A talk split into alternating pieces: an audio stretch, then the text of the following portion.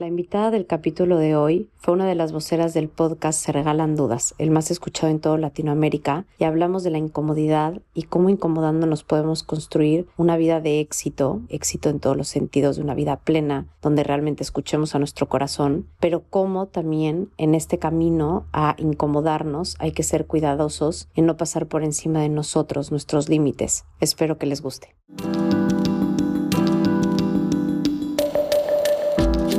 Tan insanamente cuerdo, son los locos quienes tienen la valentía de dejar el camino del deber para seguir el camino del ser. Bendita locura pretende ser ese puente entre uno y otro para no perdernos en medio. Soy Lupe García de Vinuesa y deseo con todo mi corazón que este espacio te regrese a ti, a liberar esa bendita locura que tanto el mundo necesita y que tiene las respuestas de tu corazón para que construyas la vida auténtica y mágica que mereces.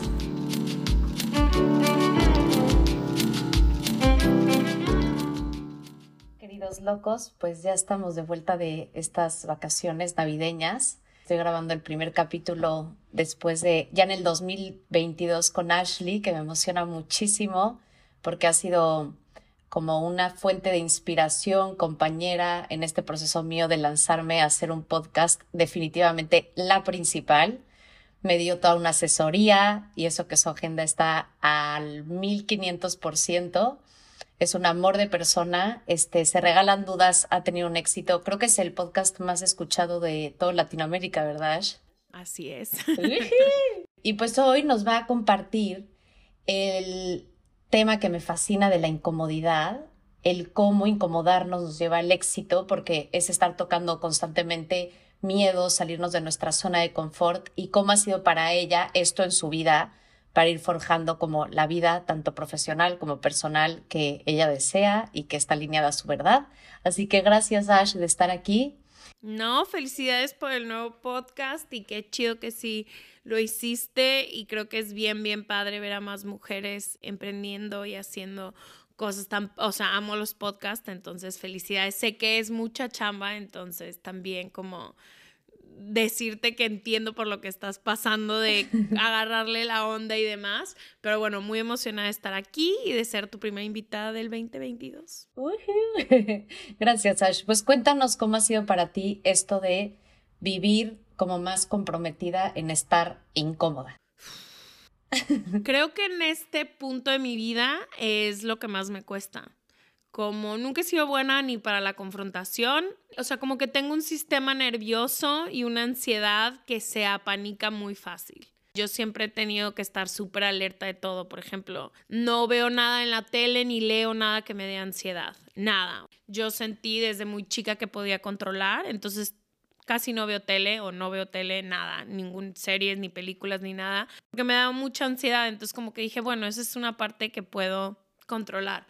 Y me cuesta mucho, creo que durante mucho tiempo, sobre todo de más chica, viví súper incómoda, incómoda en mi cuerpo, incómoda en donde había crecido, incómoda en mi familia, incómoda con lo que, con todo, o sea, todo me era incómodo. Y pasé gran parte de mis 20, sobre todo al final, como asegurándome de siempre estar en lugares cómodos, como crecí sin una casa muy estable, entonces como que gran parte de mis 20 se enfocó en hacer una casa, hacer rutinas, aprender a cocinar, como todo lo que muchos, yo sé que no todo el mundo, pero pasó en su infancia y en la mía no, como que fui muy, tuve una infancia muy incómoda.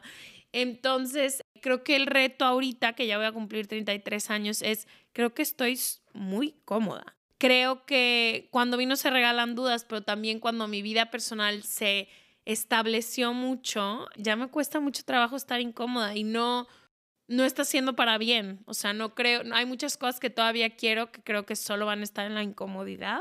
Pero mi sistema nervioso es súper gritón, entonces tengo que como ignorarlo para poder llegar a lo que quiero. O sea, como estar cómoda en la incomodidad me cuesta mucho trabajo.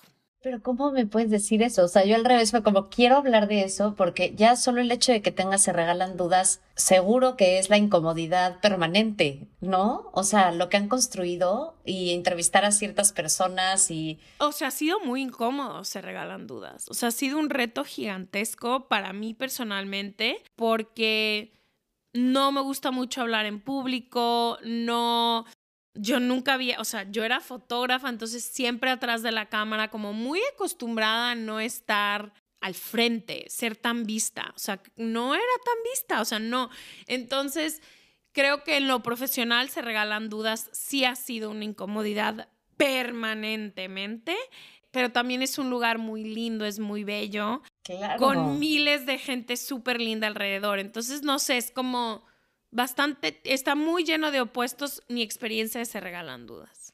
Ok, no, sí, pero es que justo eso es lo que a mí me parece como apasionante, de ver como si dices que, o sea, yo lo, yo lo que creo, este, o he sentido en mí, es que cada vez que me pongo incómoda, recibo un regalo grande de la vida, ¿no? Por haberme atrevido a hacer algo que me, que me da miedo. Entonces, eso es lo que se me hace brutal, se regalan dudas, ve, que sean el podcast más escuchado de Latinoamérica, es masivo, ¿no? Y ahí está la paga de atreverte a escoger como incomodarte y que el miedo no sea el que domine. O sea, por eso me parece muy fuerte. O sea. Creo que una parte es eso. Justo hoy estaba hablando con eso con mi terapeuta, como ha cambiado muy poco mi día a día. O sea, sí tengo el 15 veces más de trabajo, sí chambeamos todo el día, sí estamos haciendo mil cosas y todo, pero en realidad mi rutina sigue muy cotidiana sigo viviendo con Rumi en el mismo lugar, con los mismos amigos, todo sigue muy normal en mi vida, entonces sí creo que a veces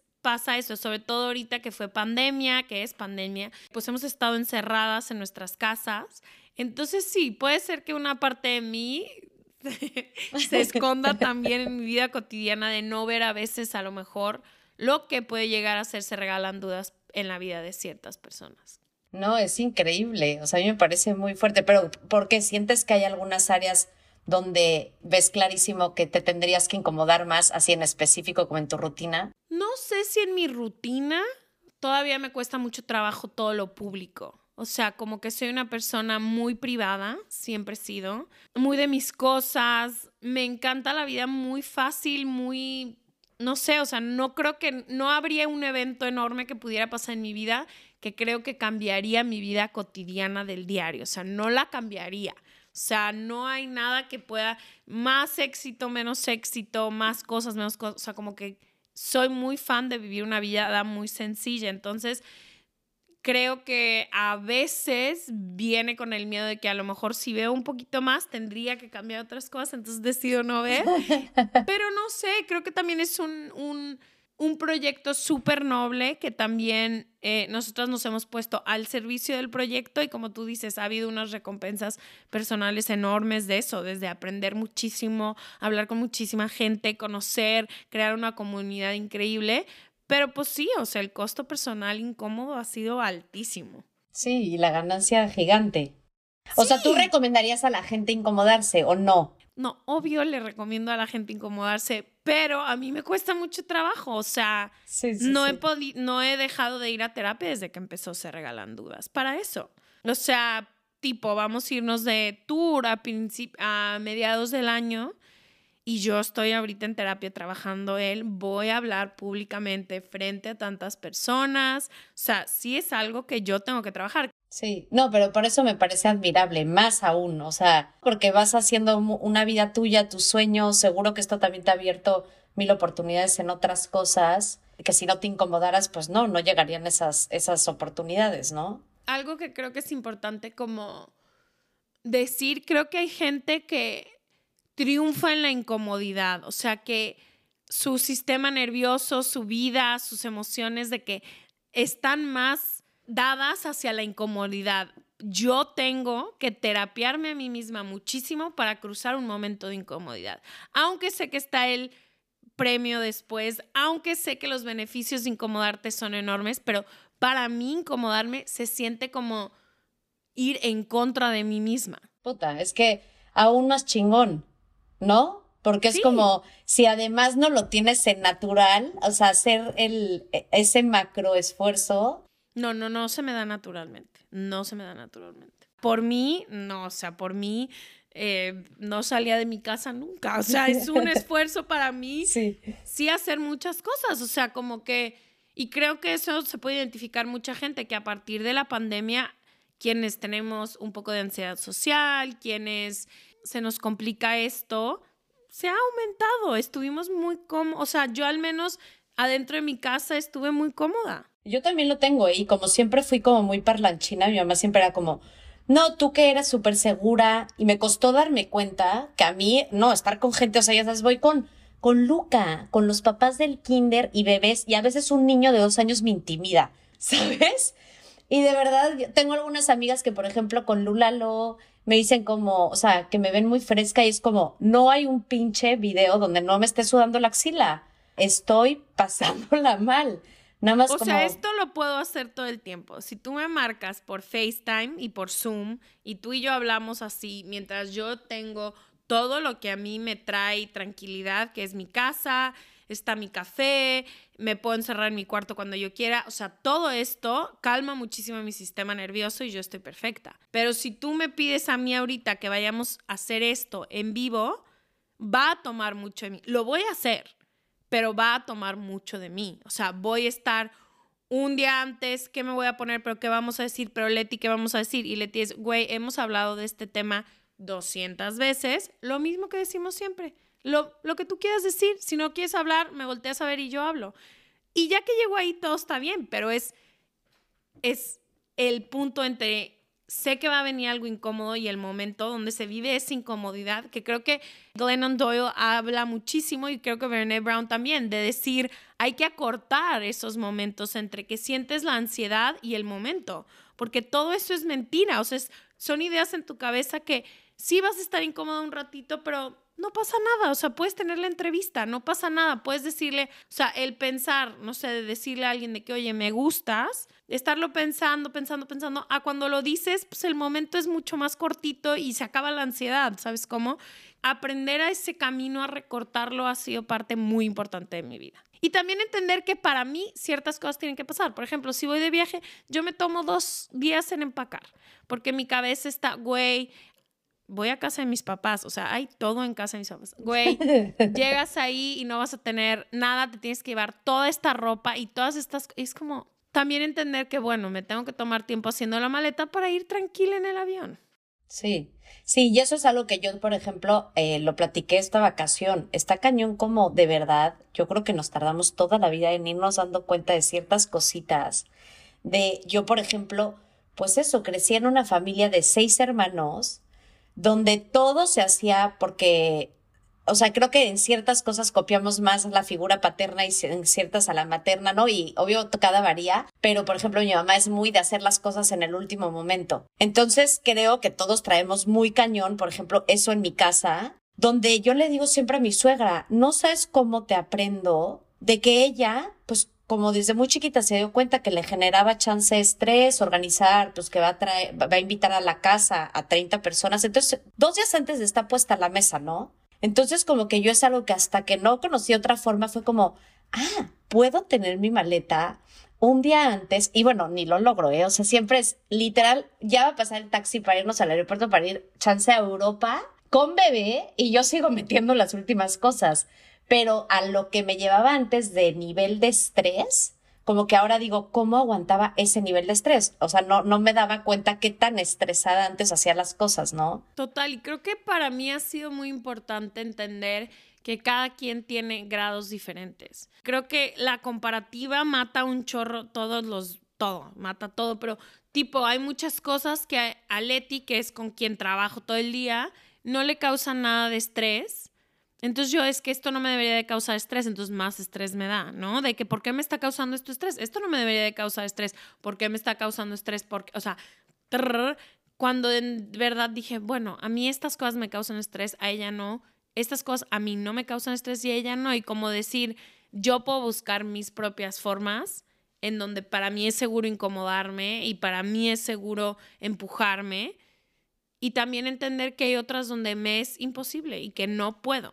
Uf, y qué importante. Y que lo dijiste desde el principio en la parte esta de lo de que está en mis manos y que tú te diste cuenta, por ejemplo, no ver películas, que a mí también me pasó. O sea, nosotros de chiquitos, no sé si te acuerdas que había un programa en México que, que era como historias reales, de casos reales o algo así, pero eran como de asesinatos y, o sea, yo no sé ni por qué. Yo creo que mi mamá, como no veía que era Televisa, que eran telenovelas, que era lo único prohibido en mi casa, Entonces daba igual.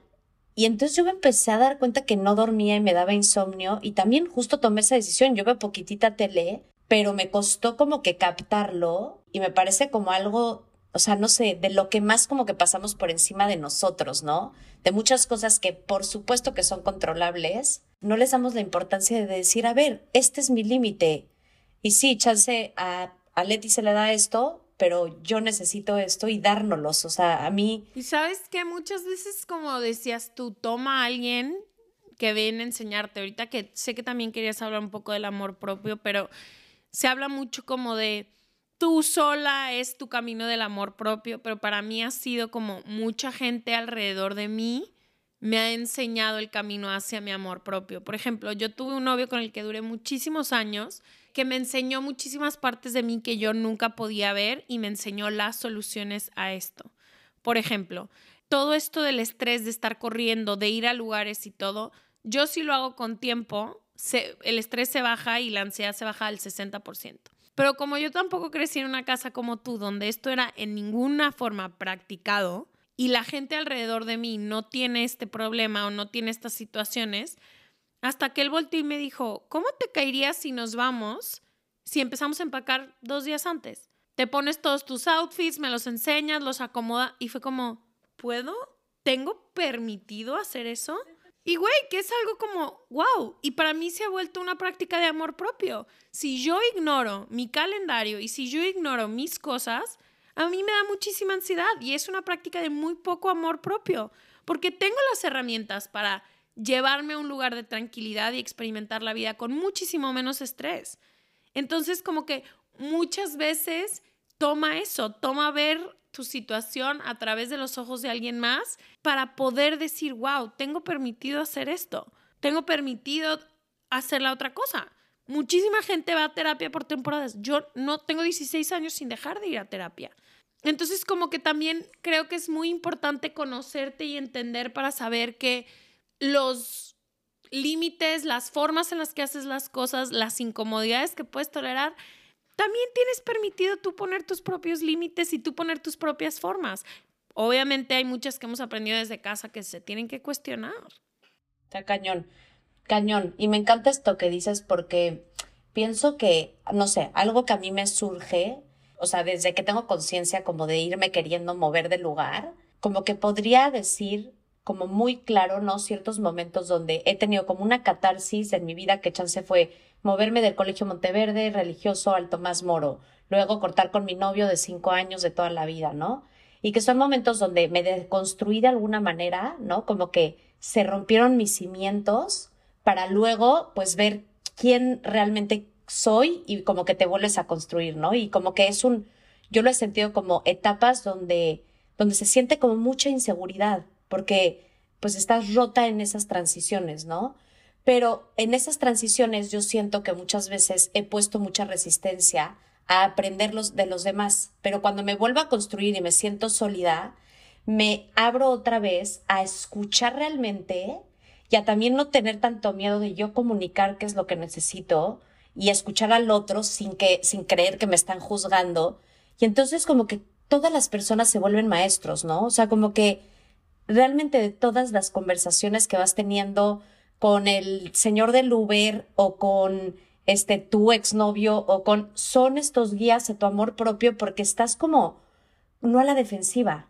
No sé si me explico, ¿sabes?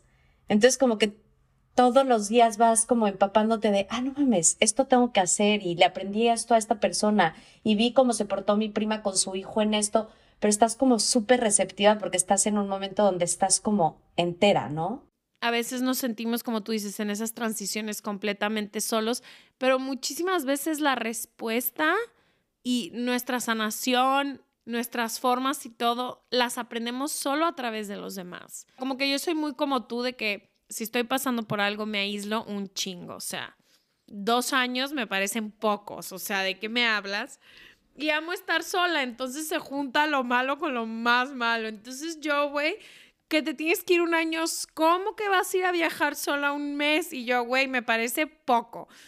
Pero también he aprendido eso que dices, que es a través de los demás donde he encontrado las puertas hacia lo siguiente que toca. O sea, a través de Se Regalan Dudas y de cada persona que se nos acerca, yo voy encontrando el camino hacia mí. En cada situación en la que vuelvo a estar en pareja, en la que vuelvo a abrir mi corazón y todo es como, ah, me faltaba todo esto. O sea, como que mucho de mi camino ha sido entender que por más que la soledad se sienta divino, no hay muy pocas cosas a veces para alguien como yo. O sea, porque hay gente que le cuesta mucho trabajo estar sola y todas las respuestas están en su soledad, ¿no?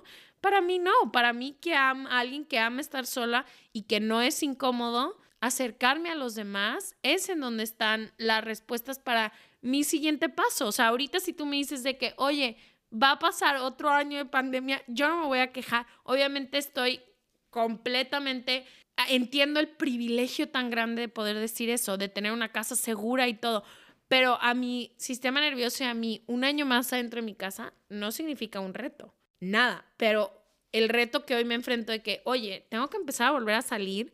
Tengo sin que me guste alguien un buen. Tengo que volver a conocer, datear y todo. Pánico. O sea, me, ¿cómo que tengo que dejar que alguien me vuelva a conocer? Pánico. Entonces, como que también entender que es para mí a través de los demás donde encuentro todo lo que me está faltando. Somos parecidas tú y yo. Amén. O sea, ya. Bendita frase. Se concluye. Muy bien. Ya concluimos perfecto. Me encanta. Me encanta, totalmente. O sea, así lo último que dijiste, esta parte como para el que la soledad le incomoda, chance ahí están sus grandes aprendizajes, ¿no? O sea, no sé cómo lo dijiste, pero para ti no es. Sí, amén, amén. Gracias, Ash. Oye, y para cerrar, cuéntanos cuál es tu bendita locura.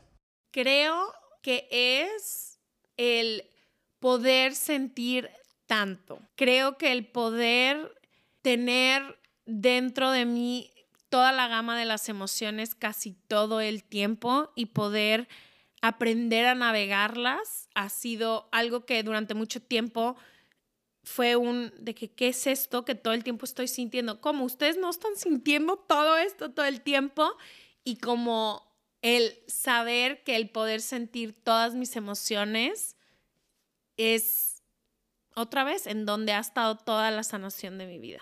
No, bueno, que ya quiero otro podcast para que, para que me expliques cómo se hace eso, porque yo todavía le tengo terror a todas mis emociones. Uf. La neta, mucho ha sido estudiando técnicamente qué son, para qué sirven, qué mensajes carga cada uno de ellas y creo que mucha parte de, de, de eso ha sido entendiendo de que esto es algo mío y que tengo que aprender a sacarle la mejor versión de esto, que es sentir todo el tiempo y cómo puedo usarlo siempre a mi favor. O sea, antes no te lo permitía sentir. No, antes no, sé. Y antes era como por juzgando todo el tiempo, ¿por qué estoy sintiendo todo? ¿Por qué tengo que llorar todo el tiempo en todos lados? ¿Por qué eh, enojarme se siente como el fin del mundo? Por, o sea, y es como aprender a regular también mis emociones. Ha sido, antes era como histeria total de, güey, ¿cómo? Y soy la única. Y ahorita es como, wow, tengo a mi disposición todos estas mensajes y todas estas herramientas todo el tiempo. tú me das terapia, me puedes decir para ser mi terapeuta. El día que quieras. Y yo el día que quieras. me, hubiera gustado, me hubiera gustado estudiar psicología, la verdad. ¿Sí? En otra vida. En otra vida, seguro fuiste. Una vez que te has dado la oportunidad de navegarlas, como cómo tu vida se siente como más verdadera o más tuya o más. Creo que permitiéndome, dando el espacio para que existan estas emociones. O sea, si hoy me siento triste, sin juzgar, darme el espacio para estar triste. Si hoy toca estar incómoda, darme el espacio para estar incómoda. Si hoy realmente honrando cada una de las emociones por las que paso todo el tiempo. Que, que se, o sea, se podría traducir que antes, chance, como no lo, no lo hacías, entonces, chance estás en una reunión familiar triste, pero aparentando estar contenta, entonces no se sentía triste y creyendo que todo el día tengo que estar feliz y que todo el día tengo que estar disponible y que todo el día tengo que ser la más, la que platica, la que lleva, la que todo, a costo al que sea. Así llegué yo a mi casa con dos pesos. Entonces, el aprender a tener que estar haciendo estos espacios para yo estar segura con mis emociones y saber que me lo puedo permitir. Ay, pues gracias, gracias por todo esto que nos compartes. Me encantó. Te mando mil besitos y estamos hablando. A ti, muchísimas gracias por invitarme. gracias, gracias a todos por escucharnos. Nos vemos la próxima semana.